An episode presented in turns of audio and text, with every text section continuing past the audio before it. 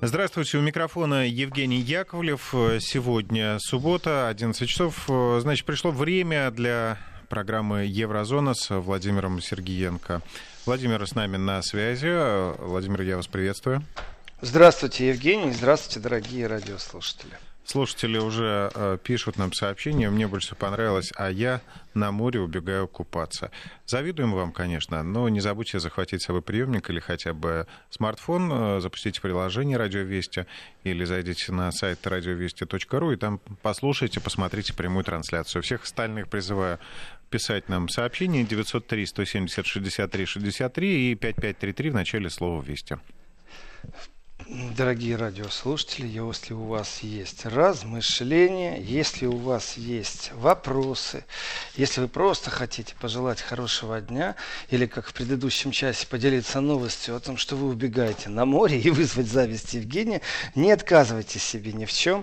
Э, и если вы укажете географическую точку, буду вам очень признателен. И вот Евгений, первое приветствие из Актау, Казахстан. Слушают нас Наш там с огромным слушатель. интересом. Да, спасибо за доброе утро. Ну что, друзья, э, не очень горячо в Европе. Спокойно. Ну, есть определенные волнения, и э, страны, в которые в этих участвуют, у них разная повестка этих волнений, абсолютно разная, я бы сказал, даже несовместимая. И э, интересно, вот сегодня э, услышал, после новостей ну, у коллег э, в Берлине, что новые правила, сегодня тысячу полицейских будут в рейде по Берлину проверять э, комендантский час, слово комендантский час не беру в кавычки, абсолютно не беру. Я уже рассказывал, что попытка после 23 поесть или купить продукты, э, это был полный провал. Но тем не менее, вы знаете, вот в старые, в старые такие времена, может из комедий кто-то помнит, э, но кто не помнит и не знает, представьте себе картину, когда на нелегальном рынке к вам подходит э, нелегальный продавец, открывает свой длинный плащ, у него, например, внутри плаща с одной стороны часы, а с другой стороны там какие-то украшения. Ну, нелегальный продавец, там, вы хотите фальшивые там, швейцарские часы, пожалуйста, выбирайте. Вот мы теперь шутим, что вот точно так же человек будет открывать плащ, с одной стороны у него будут сосиски, а с другой стороны булки после 23 э, в Берлине, потому что действительно я видел своими глазами эту облаву, когда полицейские перепроверяют, э, почему не закрыл в 23.05, между прочим, это э, жесткач такой сильный, особенно если у человека на улице продукт, продукта, но с другой стороны, это и хитрый, знаете, такого торговца, местного лавочника, который так долго собирал э, продукты, овощи, фрукты, занося их внутрь магазина. И что меня удивляет иногда, вы знаете, вот есть э, законы, которые абсолютно правильные, но э, их преподносят неправильно. Вот если кто-то, Польша объявлена сегодня красной зоной, и те, кто были в Польше и возвращаются в Берлин, должны попасть на карантин, Э, или сдать анализ и ждать, пока придет анализ. Значит, это что касается Берлина. Но у нас же Берлин-Бранденбург объединенные земли, а Бранденбург непосредственно э, втыкается в Польшу. И для жителей Бранденбурга, которые были в течение одного дня в Польше, это правило не распространяется. То есть в Берлине карантин, а вот в Бранденбурге можно э, в Польшу смотаться. А ответ очень простой. Вы знаете, просто восточные немцы тут же недалеко, господи, сел 60 километров от столицы, в принципе, по прямой, до польской границы, а там совсем другие цены на продукты, на мясо, на сигареты, на алкоголь. И люди действительно привыкли годы ездить туда закупаться.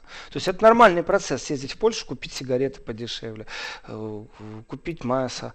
Э, и видите, как мудро поступают, говорят, ну если ты на день, то ладно, карантин тебе не нужен. То есть вирус, он определяет, приехал ты закупаться или ты просто день приехал погулять, я не знаю, кто ездит в Польшу на день погулять, э, и по родственникам, по семьям ограничения, ну вот просто так теперь не видишь.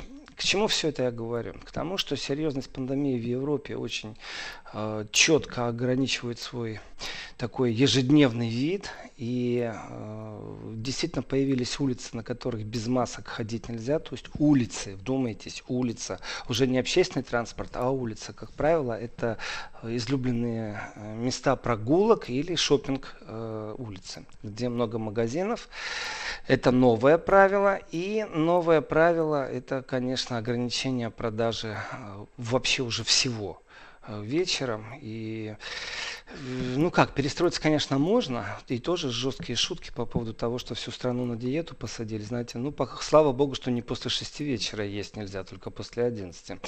Но, в принципе, и, и в суды люди подают и пробуют изменить решение властей, и это по всей Германии катится.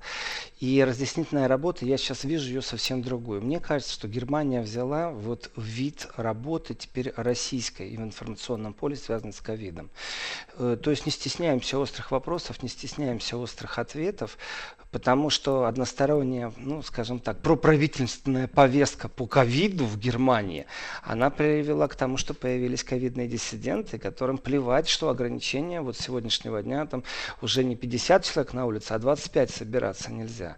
Но это ярко выражено, если нельзя собираться 25, ну давайте так, мы простые, нормальные люди. Мы что, идем на улицу собираться 25 человек вместе или 50? Нет, конечно.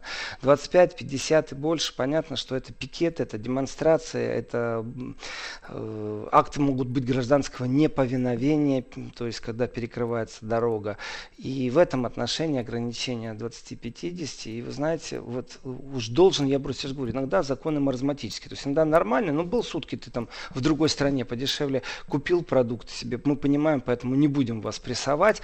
Но на самом деле ну, никто не говорит, на самом деле, что люди-то ездят закупаться. То знаешь, так, ну так, сделали вид. Но, например, закон по э, массовым мероприятиям. Ну вот смотрите, играет э, как этот Red Bull Зальцбург и Локомотив э, есть четкие предписания, то есть заполнение там, например, стадиона не больше 30%.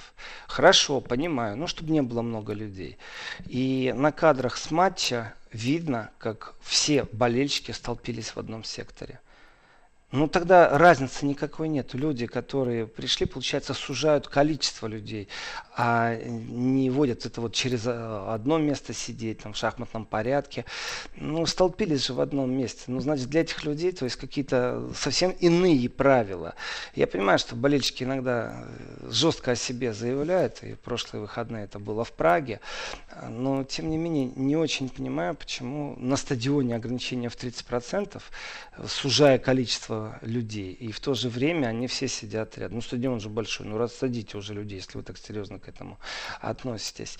И вот эти ограничения, конечно, с призывами, притом они идут со всех рупоров, которые только есть, э, что время тяжелое и надо действительно как-то выждать, переждать. И по статистике действительно это вначале стали сливать информацию медсотрудники, что во многие больницы э, приходило распоряжение э, перенести, притом это решение местных органов, как правило, перенести запланированные операции и зарезервировать больше мест э, в реанимации.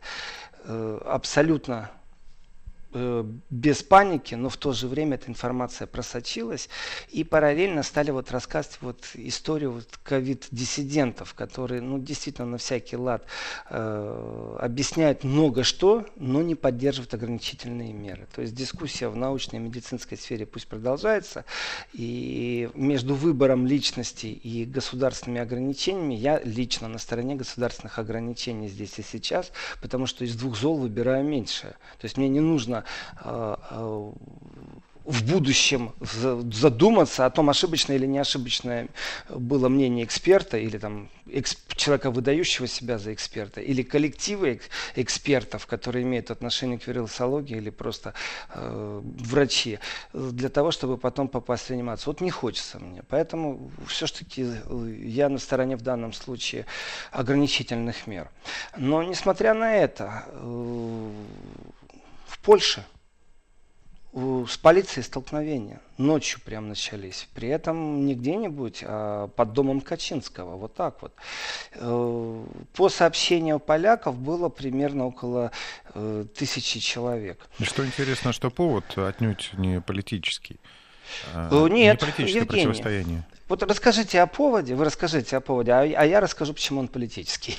А, ну, формально поводом э, стало решение Конституционного суда Польши, э, который запретил прерывать беременность э, если в, то, в том случае, если ребенку грозит необратимая инвалидность или неизлечимые заболевания.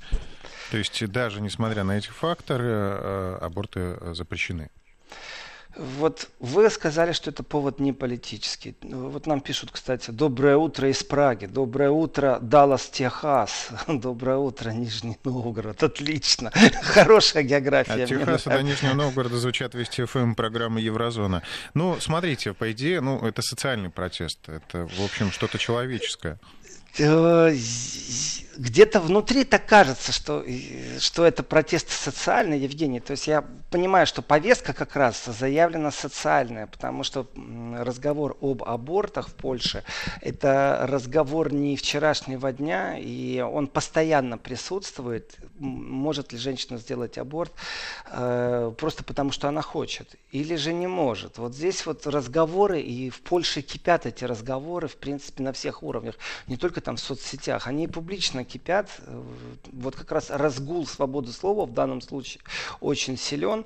Эм, и в Польше разрешено в случае инцеста и изнасилования делать аборты. И вот это решение суда о том, что запрещено, если плод имеет э, проблемы. Ну, патологию какую-то патологии, при том, что установить патологии, какие, они же тоже не могут такие легкие, это серьезные когда отклонения.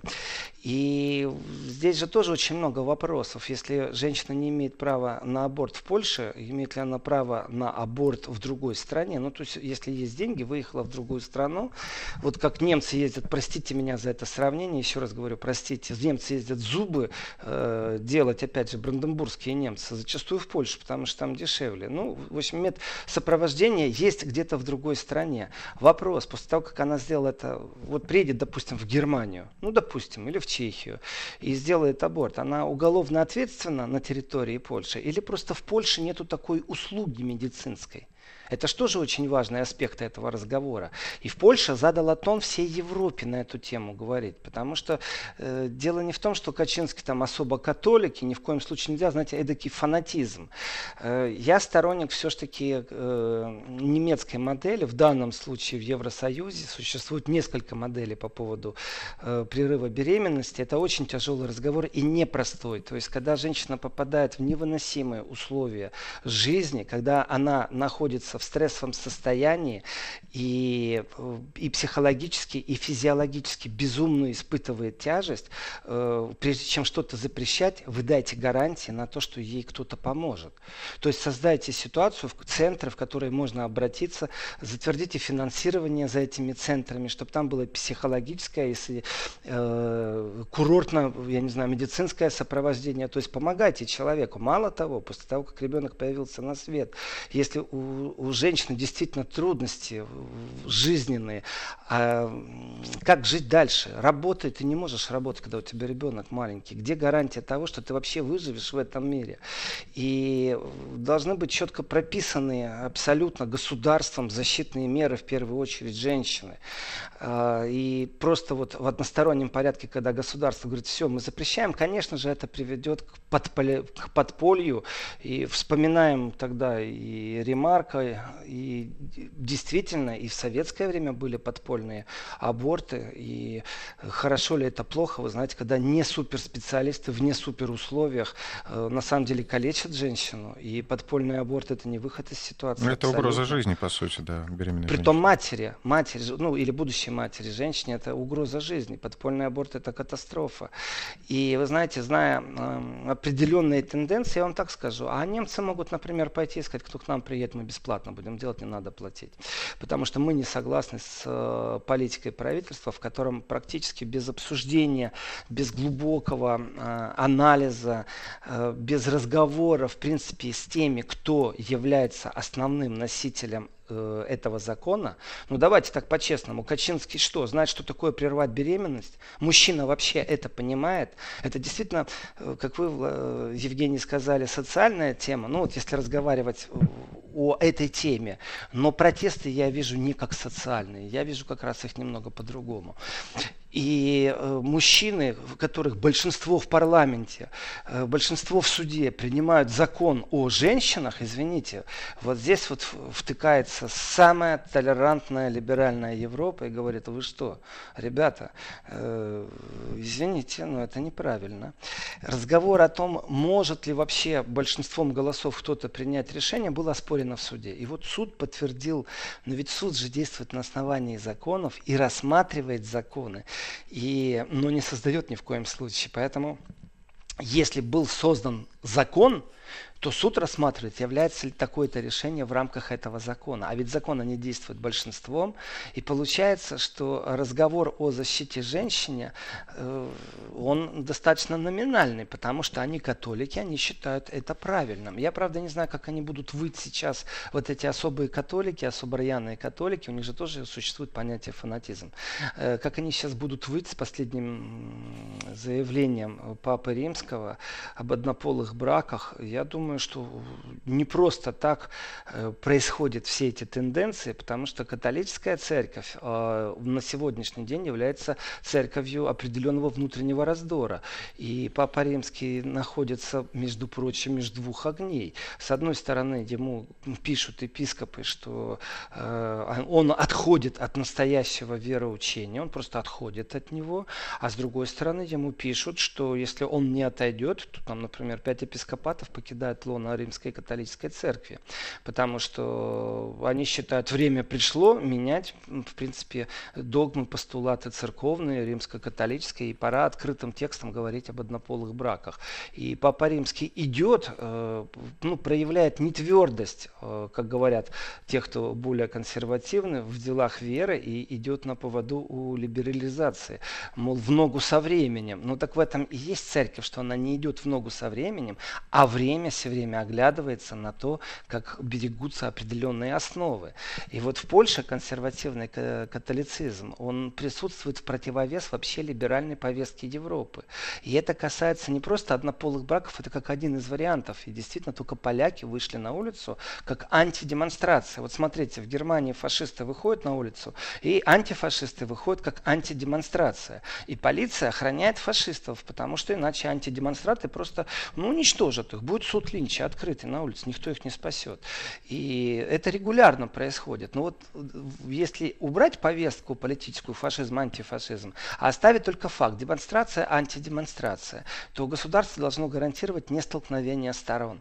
Так вот, в Польше, когда э, сторонники ЛГБТ э, вышли на улицу, то вышли антидемонстранты. И полиция, вот демонстрация и антидемонстрация.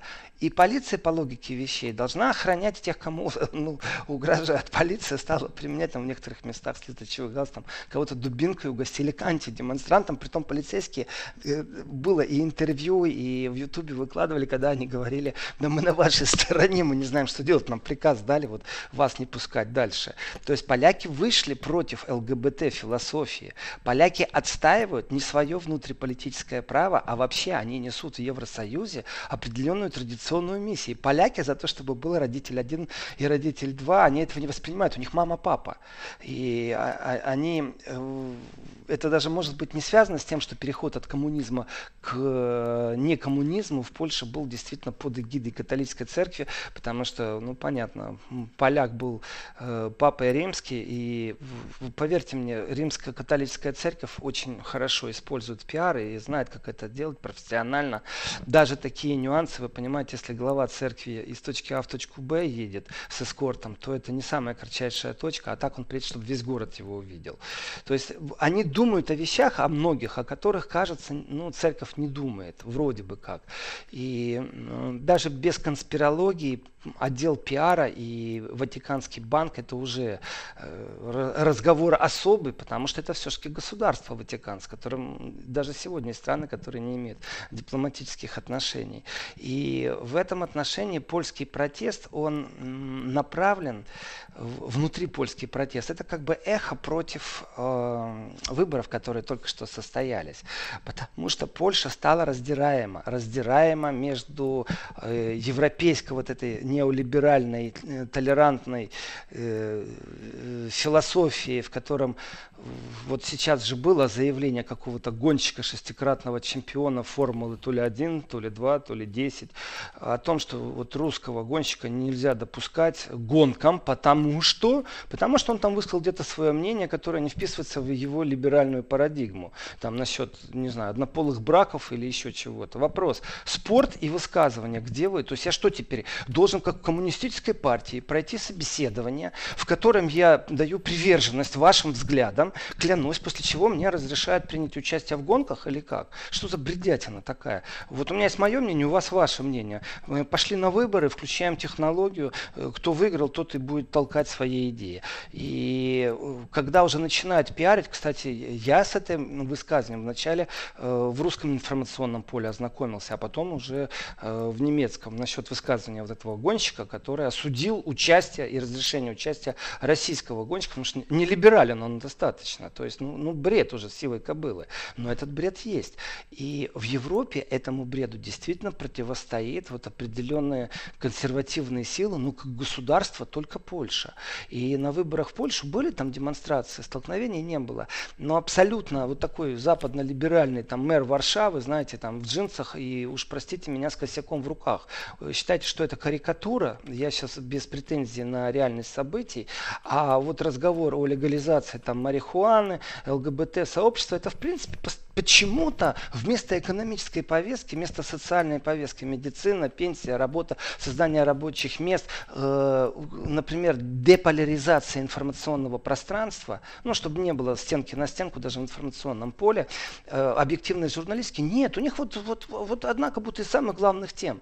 И, например, э, один из зеленых политиков Германии, очень яркая женщина, она, ее знают очень многие, у нее нет высшего образования, она была и вице-президентом президентом Бундестага. Э, легализация марихуаны это такое, знаете, дело. Это уже там третичное у нее дело было. Но, в принципе, ее посыл такой. Вот смотрите, у меня нет никакого образования. Пошла в политику, была активна в партии зеленых. Смотрите, какая у меня карьера. Э, вот и вы так живете. И люди, которые, студенты, которые, это вот начиная от берлинских студенческих протестов, э, заканчивая просто веянием. То есть, когда-то наркотик был запрещен, они теперь говорят, ну мы же выросли, а что же мы там прятались? Давайте мы его разрешим разрешим. И теперь э, все будет можно. путем. Владимир, и, да. я вас прерву. Неужели? Сейчас выпуск новостей. Да, вот так пролетели полчаса. Итак, мы возвращаемся в студию. Микрофон Евгений Яковлев. С нами на связи Владимир Сергиенко. Э, сообщение из столетия. Слушаю программу «Еврозона». Э, учишься думать и анализировать информацию. Ну, это вообще, да, одно из важнейших качеств. Уметь думать. Все-таки мы с вами люди, люди разумные. Э, и должны показывать пример нашей молодежи, которая считает, что думать не обязательно, да, можно, нужно, нужно, нужно легализовать. Ну, я не буду обобщать, да, конечно, не вся молодежь, но именно та, которая выступает, например, за легализацию наркотиков и так ну, далее. Ну, это, эта тенденция, она же действительно основана на том, что те политики, которые сегодня добились э, определенных успехов на Западе, очень многие были в вот этих студенческих кругах, там э, многие довольны. Ну, давайте, Йошка Фишер, он же принимал участие, полицейские машины переворачивал. То есть против полиции драл дрался, наркотики употреблял, стал министром иностранных дел. Оказывается, существует политическая система, в которой можно добиться успеха, при этом не надо разбираться в чем-то. И это декларируют некоторые. Я знаю только, к сожалению, э, зеленых, только их, кто это так делает. Должен я прочитать это сообщение. Добрый день, Дмитрий Москва. Слушаем вас во временном ковид-центре в Сокольниках. Все больные лежим под кислородом и слушаем вас. Не болейте. Если все отделение слушает нас, выздоравливайте и пусть сия чаша минет ваших близких. Э, пришло также большое спасибо за поправку. Вот э, что там, я сказал, что шестикратный чемпион нашего кого-то того-то там, вот пишут многие нам, что это связано, что Хэмилтон, Льюис Хэмилтон, шестикратный чемпион, высказался против назначения Виталия Петрова судьей на Гран-при Португалия. И это связано с БЛМ.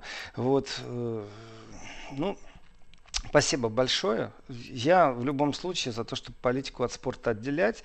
И если мне будут устраивать действительно собеседования или мои высказывания, я понимаю, что существуют публичные люди, которые должны думать, что они говорят, но к спорту это не должно не иметь никакого отношения, если я высказываю свое мнение, пока я не нарушил уголовный кодекс своими призывами и нет решения суда о том, что это высказывание или еще что-то было э, предметом, который наращивает рознь, поляризирует общество. Именно вот должно это все решаться в суде. Я категорически против политики в спорте, просто категорически. Возвращаясь к полякам.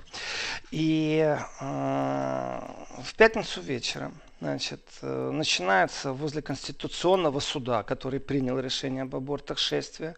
И у поляков уже есть отличительные знаки. Вы знаете, есть там белые ленточки, вот у поляков теперь черные зонты и свечи. И скандировали они разные вещи, в том числе садисты «Мы придем за вами». «Мы придем за вами» непосредственно обращено к кому? Это уже, это уже угроза, если честно. «Мы придем за вами». И еще один э, э, слоган, который кричали, это был «Это это означает война. Э, ну, перевод на русский язык. И когда идет пару тысяч человек, э, при этом, ну, давайте так, флешмоб в виде зонтов и свечей нормально, а вот когда они уже начинают скандировать «это война, мы придем за вами», то давайте, специфика жанра уже совсем другая, то это уже не социальная повестка, и я настаиваю на том, что это уже политическая. При том, если бы это было только в Варшаве, там в Вроцлаве точно так же э, вышли на улицу люди, но это повод. И повод Качинский дает регулярно. Его партия ПИС, э, справедливость, понимаете, эдакая э, консервативная справедливость, он же создает ситуацию, в которой действительно Польша закладывает сейчас раскол и в Европе, и задает повестку. Я считаю, что это абсолютный профессионализм, это очень грамотный подход, потому что Германия и Франция, как экономические лидеры, навязывающие свою повестку, э, они давным-давно превратились в диктаторов э, либерально, как это, либерально э, толерируете вы толерантность. Вот. Так вот, э, толерантной либеральности. Они диктуют это, мол, другой формы модели нет. И Польша в этом отношении взяла самую болевую точку Европы. То есть сегодня это ущемленные права практически всех ультраконсервативных партий, которые в рамках закона все-таки. Это тоже нужно учитывать, потому что есть ультраконсервативные, которые зачастую, знаете, под видом ультраконсервативности становятся э, ультранациональными, а там уже близко и до не национального, а до нацистского. И в этом отношении, конечно, перевес передергивания в вот этих кругах постоянно присутствует и Э, от того, что партия поменяла внешний значок, как это в Италии несколько раз происходило, э, да и в Германии тоже, э, начинаешь копать, знаете, а это схема, как вывести от прямого потомства из времен Второго, Второй мировой войны, когда они были нацистами стопроцентными. И вот так вот партия собралась, решила, знаете, там, ребрендинг сделать. Ну, ребрендинг значок поменяли, а не устав. Ну, там чуть-чуть подлатались, там, сделали какие-то выводы юристы, что вот это нельзя, потому что иначе мы становимся совсем антизаконными. И э, модель Польши, она направлена именно э, в самую больную точку Европы. Ведь э, дискуссия между консервативными силами и э, либеральными, она, например, в Германии полностью стерта, потому что партия Меркель она не является консервативной больше. Она такую же политическую жвачку жует постоянно народу, как и любой либерал. И ценности этой партии, они давным-давно рухнули. И как бы хитро Меркель не поступала, не придя на голосование, когда вся ее партия негласно голосовала. И это ее закон, это ее партия. И она канцлер. И христианско-демократическая партия, христианско-демократическая партия принимает закон по однополым бракам. Ну, мол, что это дар разрешено, и Меркель не приходит на голосование, понимаете, ну если ты уж стоишь к этой ценности, ну приди тогда. А ты же хочешь лицо сохранить в определенных э, консервативных христианских кругах, поэтому ты не идешь и говоришь, ну извините, у меня демократическое большинство, вот лично я против, но я подчиняюсь демократическому большинству. Вот не проходит этот номер. И понятно, почему Меркель не пришла тогда. Но тем самым э, консервативная повестка у тех традиционных партий, она исчезла.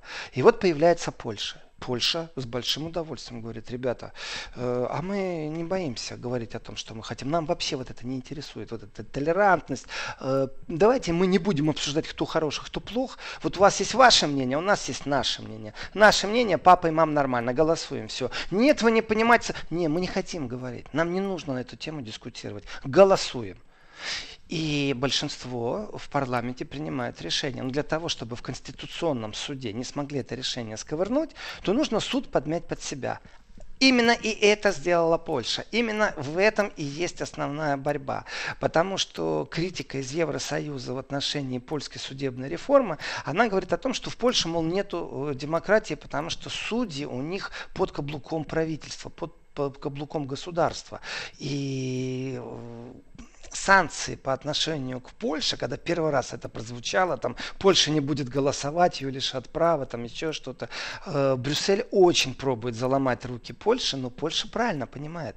Если в судах будет либерально-толерантное э, движение, которое идентично европейскому, вот этому общему политическому мейнстриму, то тогда они не смогут провести вообще ничего консервативного, и поляризация в обществе будет создана при помощи не там многопартийной системы, и одной какой-то жесткой партии, которая сильно раскачивает что-то, а при помощи судов, которые каждый раз будут говорить, что правительственное решение неправильно.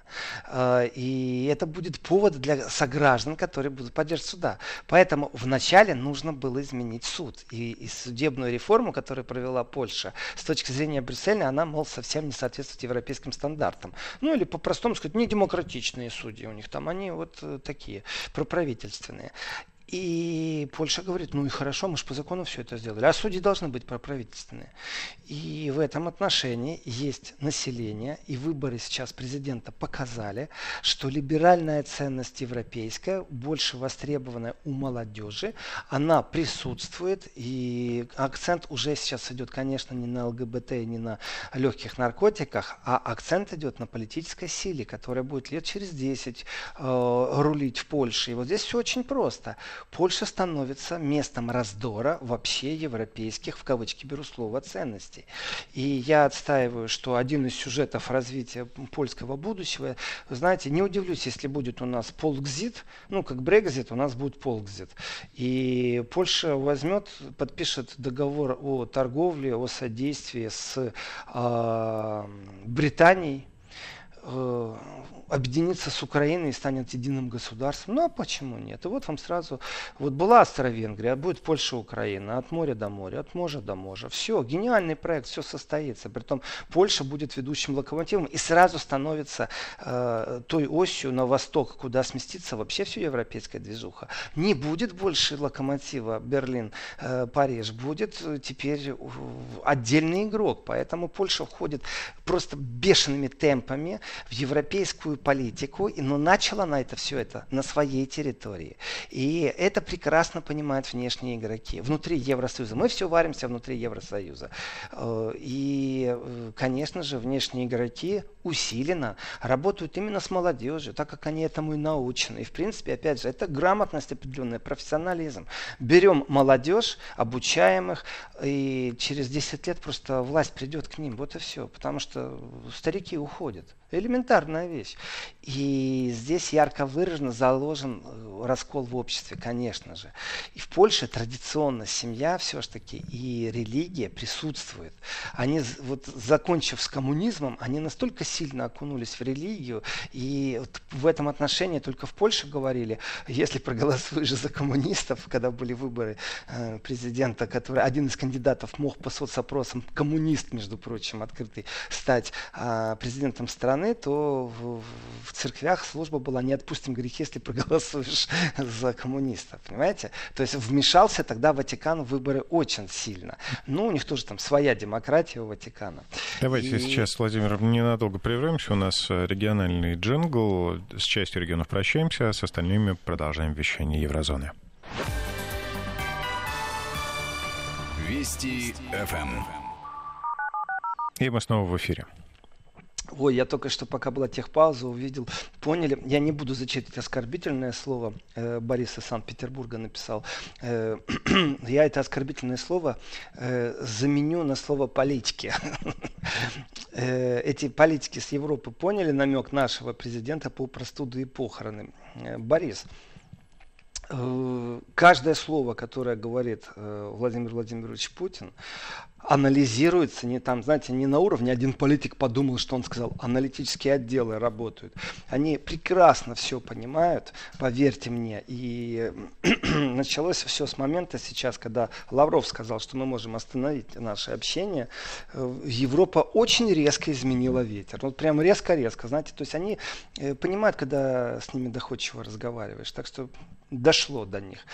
Возвращаюсь я к Польше. И Польша, э, используя внутреннюю повестку, вначале отстояла суды, но дело в том, что Польша в Европарламенте, Польша по консервативной идее, ведь фонды работают, не забываем это тоже, Польша становится осью, которая объединяет консервативные силы. Мы к ней присоединим Венгрию, мы к ней присоединим Австрию, мы присоединим политические силы из Германии и Италии. В Италии консервативно и правого толка силы и в правительстве побывали. Ну, там, знаете, так, правительство поменять в Италии, это как э, дождь четверг. Э, совпало, так совпало. И в этом отношении нужен, конечно же, лидер, который который не боится противостоять мейнстриму, но при этом настолько грамотно умеет вести дискуссию, что в принципе и политический опыт, а также законодательная база помогают ему это. И вот противостояние Польши с Брюсселем, мы его видим. И когда выходят по поводу принятия закона об абортах в Польше на улице, на люди, они не из-за абортов выходят. Вы что думаете, там все жертвы абортов, в кавычки сейчас беру, конечно, это выражение, или там все, э, наоборот, э, боятся как-то, или вот эти люди, которые вышли на эту демонстрацию, они действительно так переживают о, о женщинах как таковых, и проблемы женщины связаны со всем этим, э, на человеческом, именно вот как вы, Евгений, сказали, на социальной повесточном уровне, или же все-таки это э, такой колокольчик э, и система четкой организации противостояния тому, что называется авторитарное правительство, потому что Польша, извините, это авторитарная форма правления, крути не верти. И в этом отношении э, будет следующий повод, э, будут опять выходить на улицу, но побольше. Это не превратится, конечно, в ежесубботнее какое-то шествие э, и привлечение внимания фанатическое к проблеме абортов. Нет.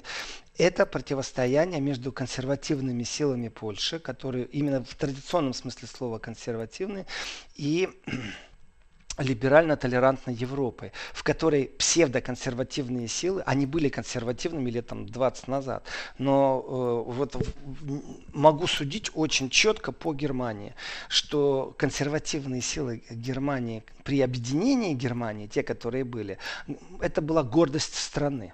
Но это была эпоха Коля, это была гордость страны, именно консервативные силы. Политика среднего бюргера, консервативные силы средний бюргер, в принципе, экономику подняли страны.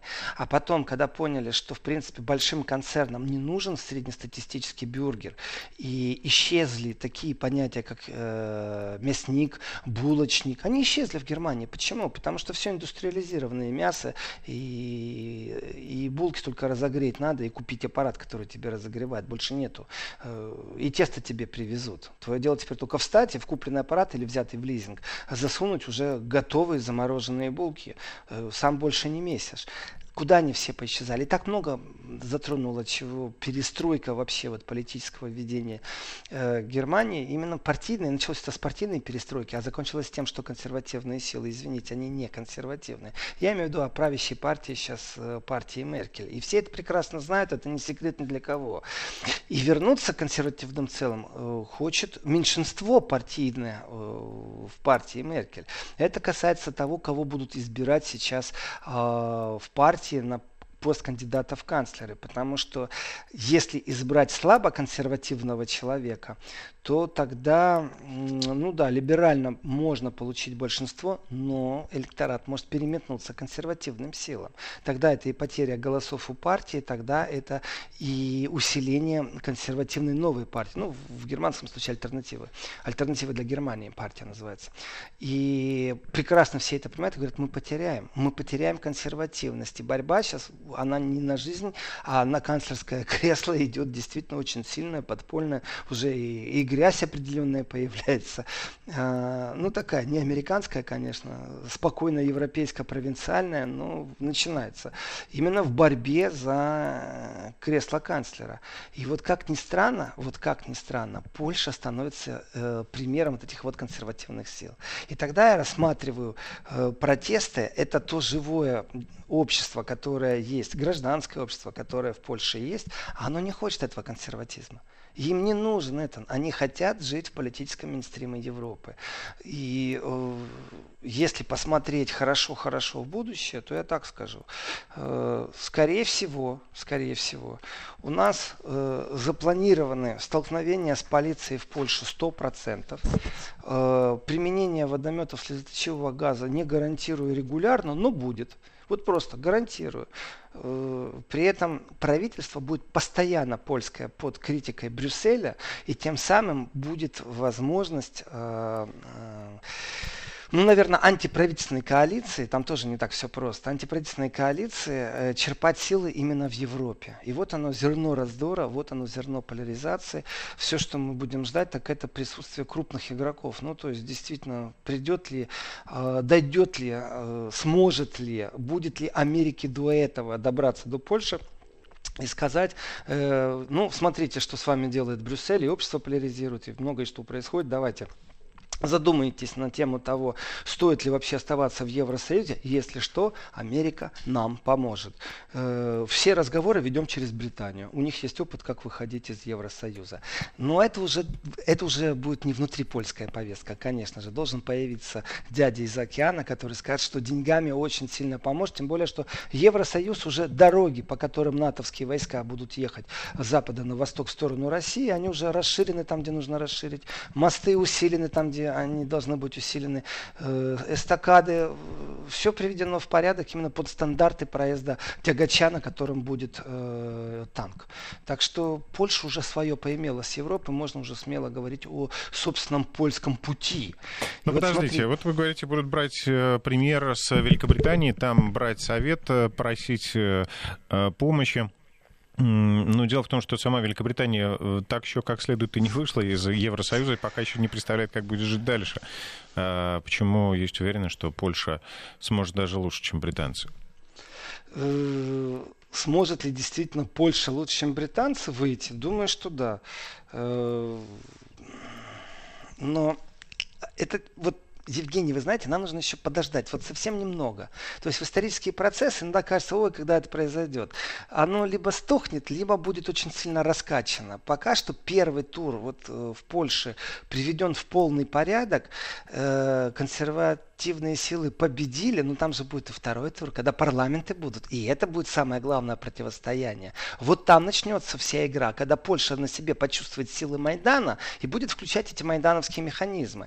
А Майдан-то будет либерально раскачан со стороны профессионалов именно Евросоюза. И это будет внутри уже Евросоюза процессы. Это будет очень интересно. Э, я должен зачитать этот вопрос. Э, просто потрясающе. Э, номер из Германии без подписи, без географии. Непонятно откуда. Вот единственное, что 49 значит код Германии. Добрый день, скажите, за кого голосовать в Германии? И дальше стоит за левых э, знак вопроса и скобочка, обозначающая улыбку. Вы знаете, не буду я вам говорить, за кого голосовать. Сами думайте, за кого голосовать. Посмотрите в будущее, посмотрите в прошлое. Откройте холодильник в конце концов и выберите, за кого голосовать. А вот если я вам это скажу на федеральном радио, то вы представляете, как к этому отнесутся немцы. Они и так переживают очень сильно об ухудшении улучшения отношений с Россией на простом человеческом уровне. Обратите внимание, у кого четкая позиция по отношению к России, просто четкая позиция. Это будет тоже информация к размышлению, как говорил Штирлиц. Да? Нет, не Штирлиц, э, закадровый голос это говорил, информация к размышлению в 17 мгновениях весны. Так что, Евгений, давайте подведем по Польше, потому что в следующем часе я буду говорить о событиях, э, в том числе и венгерских, э, и о том, что в Венгрии тоже люди повыходили на улицу. Ну, ну так, резюмируем да, ситуацию по Польше. Да. А что Знаете, будет дальше? Разделяем две вещи. Первое, чтобы не утонуло. Государство, когда принимает решение по тому, как протекает беременность, берет на себя ответственность. И я считаю, что запретная функция, которую Конституционный суд подтвердил, это не плюс польскому государству ни в коем случае. Дайте полную программу защиты для женщин. И любое государство, размышляющее на любую тему, должно возвращаться. И я считаю, вот я сказал, мне модель Германии почему нравится. Потому что есть комитет, в котором есть социальный работник, доктор, который знает историю болезни состояния, и представитель э, религиозный. Это может быть э, не обязательно церковь, но так иногда это вот социальный работник как вторично религиозный считается. Ну, есть такая хитрая функция, но ты можешь пригласить э, э, представителя церкви. И вот эта вот тройка с тобой разговаривает, ну, то есть женщина, и принимает решение к рекомендации. Вот этот разговор безумно важный. В нем присутствует государство, социальный защитник и представитель, скажем так, духовного мира. Выслушивают и проблему, и выслушивают, как поступать дальше. Но если нет защиты женщины, государство, которое четко говорит, мы запрещаем, понятно, что э, вот на примере Польши вообще эта тема очень важная. Э, а где женские, э, вот в хорошем, правильном смысле слова, сейчас я имею в виду не, не медицину, а консультацию, где женщины, понимая всю проблему материнства, объяснят государству эту проблему и потом принимайте решение решение. Вот потом поймите вначале эту проблему. А ведь социальной защиты у женщины 100% гарантии того, что у ребенка будет и школа, и что одеть, и что ее защищат от придурка мужа, если с таковым не повезло. Где это все? В Уголовном кодексе прописано, в социальном кодексе прописано. Поэтому повестка очень важна, и я не хочу, чтобы она ушла, и эти размышления не ушли, если они кого-то зацепили из нашей жизни, потому что политическая атмосфера в Европе и использование этой безумно важной темы защиты Регламент матери Владимир. и ребенка порядка, э, имеет, конечно, отношение к э, внутренней политике. Да, что в следующем часе.